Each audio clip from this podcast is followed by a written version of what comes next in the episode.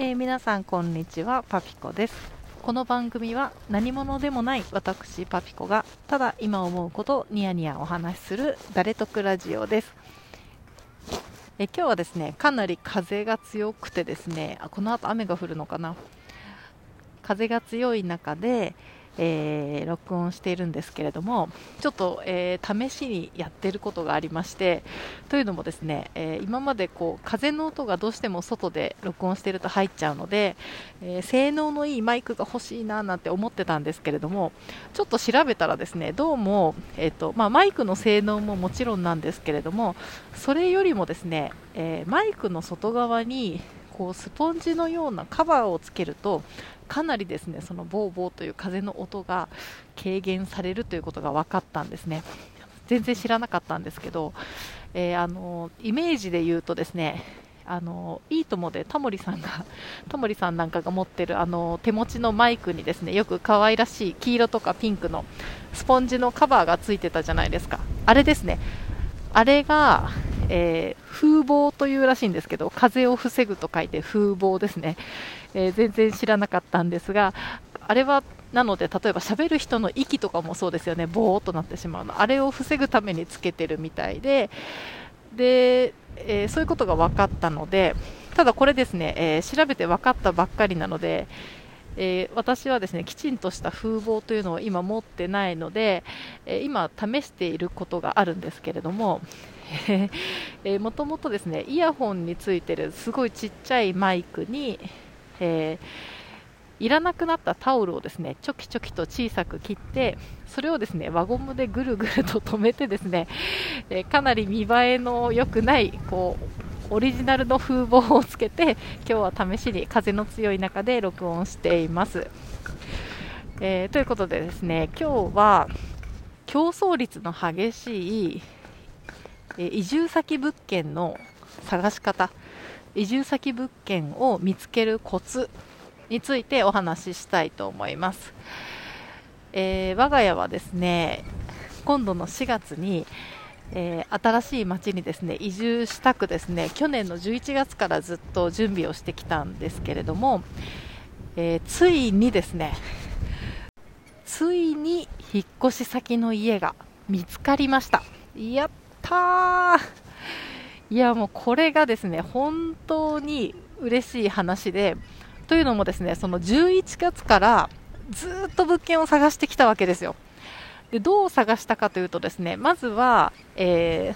ー、町ごとにですねこうよくあるのが移住支援センターというようなですね移住者に情報を与えてくれるこうセンターがあるんですけれどもそこに、えー、問い合わせてみたんですけれども、えー、そこに登録されている今、空き物件っていうのが0件なんですね。というのも、このコロナ禍の、えー、状況において、移住希望者がですねすごく増えていて、え地方のですね物件がもう早々に移住した人たちによって埋まってしまってるんですね。なので、えー、地方、今、空き家物件いっぱいあるじゃんと思いそうなんですが、ないんですよ、実際は0件でで次に出てくる1件を待ってですね行列ができているとそういう状況なんですね。じゃあ今度は、えー、アットホームのようなですね、えー、検索サイトで調べてみるとですね、えー、町ごとに、えー、1、2件ずつですね物件は確かに掲載されてるんですけれどもそういった物件っていうのはですね実際にはもう契約済みで、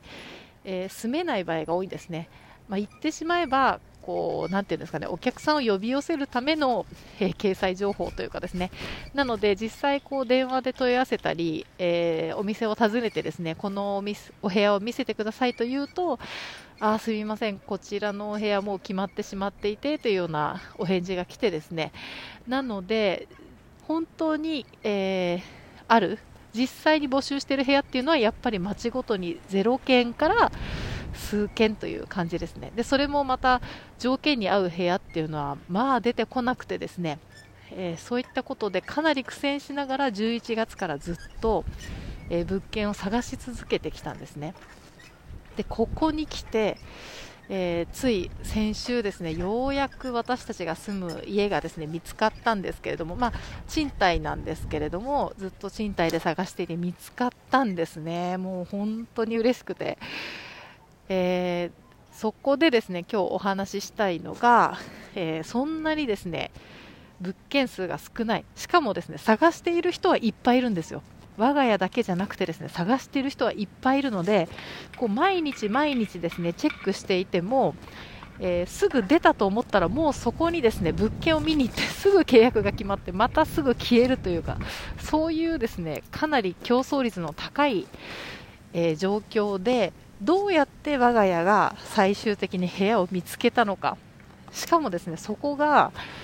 こう探していた見に行っていた部屋の中でもですねもうダントツで素晴らしい家に出会えたんですね。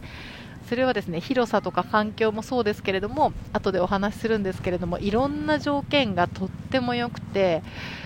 えー、本当に大満足してるんですけれども、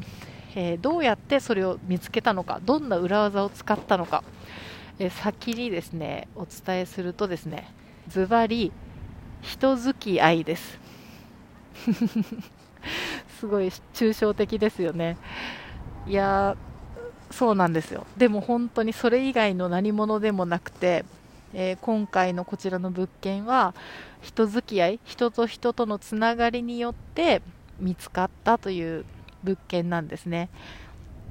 えー、というのもですね今回の物件が私たちがですね何かの情報から探し出したのではなくてですねこの物件の家主さんがですねご自身の方から、えー、こういう家があるんですけれどもよかったら住みませんかと住んでみませんかと声をかけてくれたんですね。向こうからですねなんと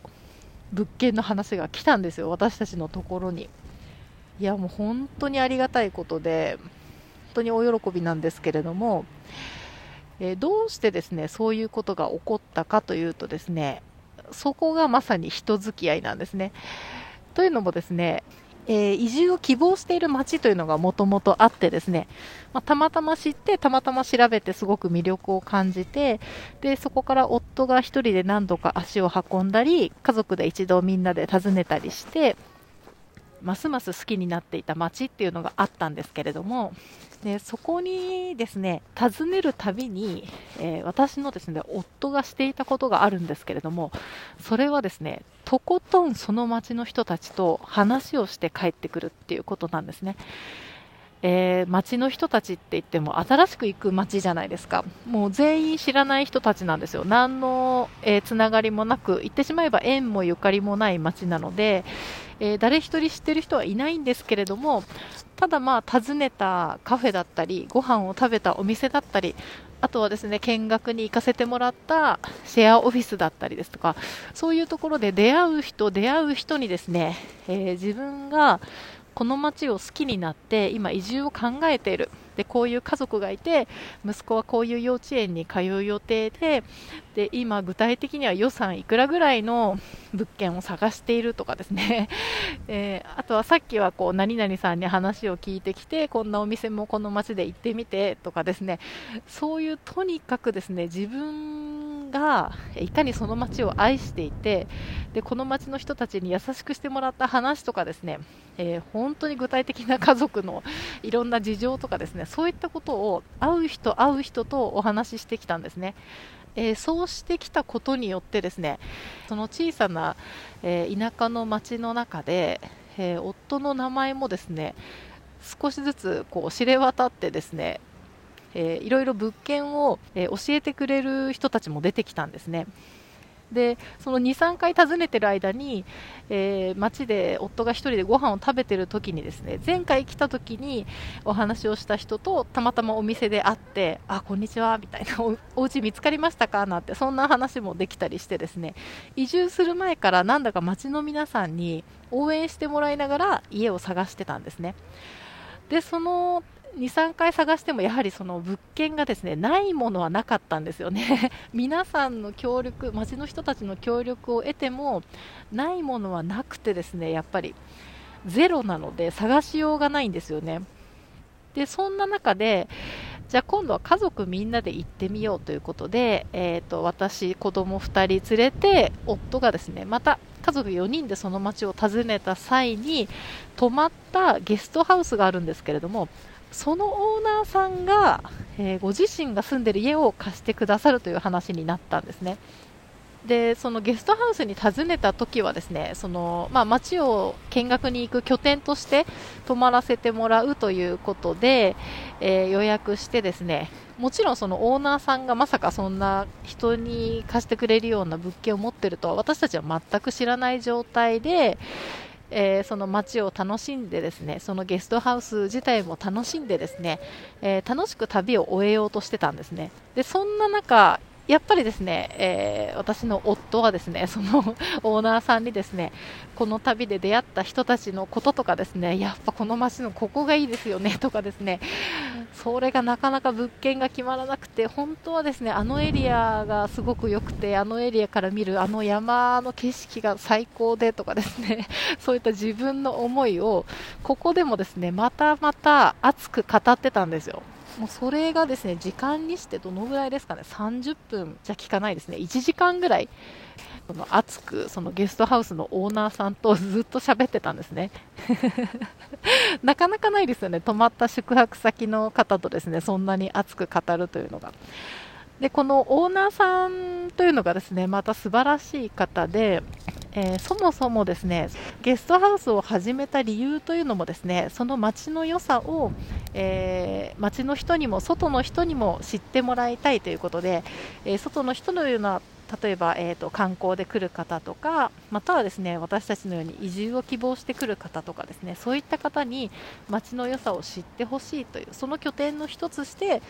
一つとしてご自身のゲストハウスをされているということで本当にですね、えー、私たちこう外から来るものとしてはそうやってですね心から歓迎してもらってすごくありがたい存在だったんですね、まあ、だからこそ夫もですね喜んで自分たちのことを一生懸命話をしてきたと思うんですね。でそこではですね本当に素晴らしい旅になりましたということで、えー、お礼を言ってですねそのゲストハウスを去ってですね東京に帰ってきたんですねそしたらですね後日になって実はこういう物件を私が持ってましてよかったら住んでみませんかという話になったんですね。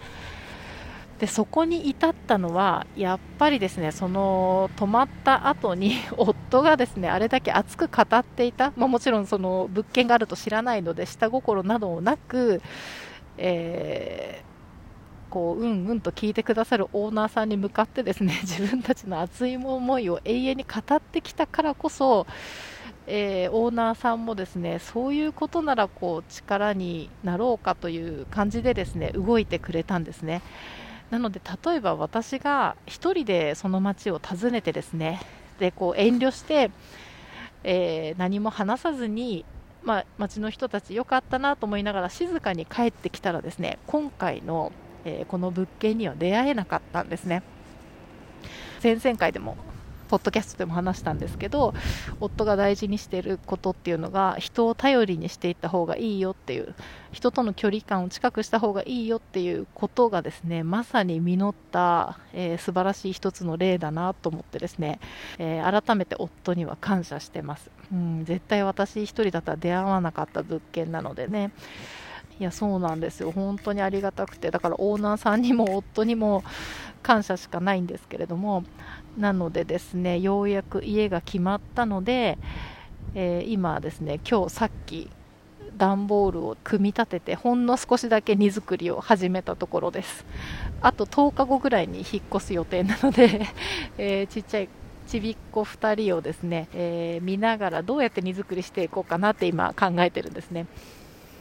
でですねこの物件が、えー、私たちにとってえー、本当に良かったというのがですねまずですね見つかり方出会い方が最高だなと思ったんですよ。皆さんですね家を探す時って、まあ、多くの人がその大手の賃貸サイトなどで検索するところとかあとは不動産屋さん直接訪ねて聞いたりとかだと思うんですけれどもそれってですね大体こう部屋の間取りとか条件家賃そういう、えー、多くの人がですね部屋のえー、条件で絞り込みをして、で時には、えー、妥協しながら、まあ、ここはこうだけど、まあ、家賃と立地的にしょうがないかなんてですねそういった視点で部屋を選んでると思うんですね。私たちもですねこれまで、えー、結婚してから部屋を探す時ってやっぱりそういう感じだったんですけれども今回はですね全然違うんですね。まず部屋に出会う前に、えー、人に出会えていたんですね。そのオーナーさんという人ですね。でそれがですねすごく私たちにとっては、えー、いい出会い方だったなと思っていてというのもですね移住するというのはえー、ていうんですかね東京で引っ越し先の物件を探すのとはやっぱり、えー、違うと思っていて、えー、新しいコミュニティを作り上げていくんですね。というか、まあ、もともとあるコミュニティの中に入っていくという行為でもありますし、えー、また私が新しいコミュニティを作っていく夫が新しいコミュニティを作っていくそんな中で子供が大きく育っていくっていうことなので、えー、人とのつながりっていうのがですねがすごく大事だと思ってるんですね。でそんな中で人と先に出会えたっていうのがですねえー、最高で、引っした後もですね、私たちはこう何かあったら、そのオーナーさんを頼りにしたりとかですね、えー、街の習慣とか街の文化とかですね、えー、外から入ってきた人には見えにくいものなんかも、えその方を通じて教えてもらえたりするんですね。え言ってみればですね、え新しい街にもう1人すごく頼りになるお友達が1人できたとそういったような、えー、気持ちなんですね。すごく嬉しいしすごく楽しみなんですね。でこんな縁でえー、がれてこういうふうにですね、えー、新しい家に住めることになったらですね、えー、実際に引っ越した後はですね、